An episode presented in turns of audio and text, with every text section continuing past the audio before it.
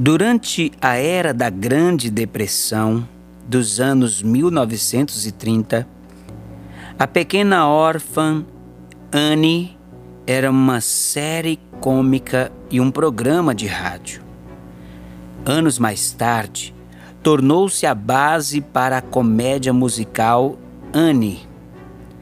A cena de abertura mostra Anne num orfanato onde as meninas são forçadas a limpar e esfregar o chão no meio da noite.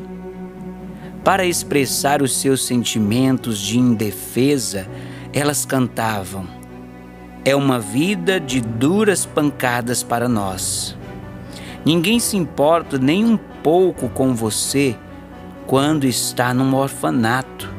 É uma vida de duras pancadas. Quando falamos da escola das pancadas fortes, nos referimos às experiências difíceis que conseguiram nos ensinar algo. Embora a natureza humana em si procure evitar a dor, o cristão pode aprender com as circunstâncias dolorosas. O salmista disse com sabedoria: Foi-me bom ter eu passado pela aflição, para que aprendesse os teus decretos. A dor particular do coração dele resultou de calúnias ao seu bom nome. Mas, mesmo nessa situação, o salmista compreendeu que as circunstâncias podiam ensiná-lo a valorizar a palavra de Deus. Qual problema você está enfrentando hoje? Entregue-o em oração ao Senhor.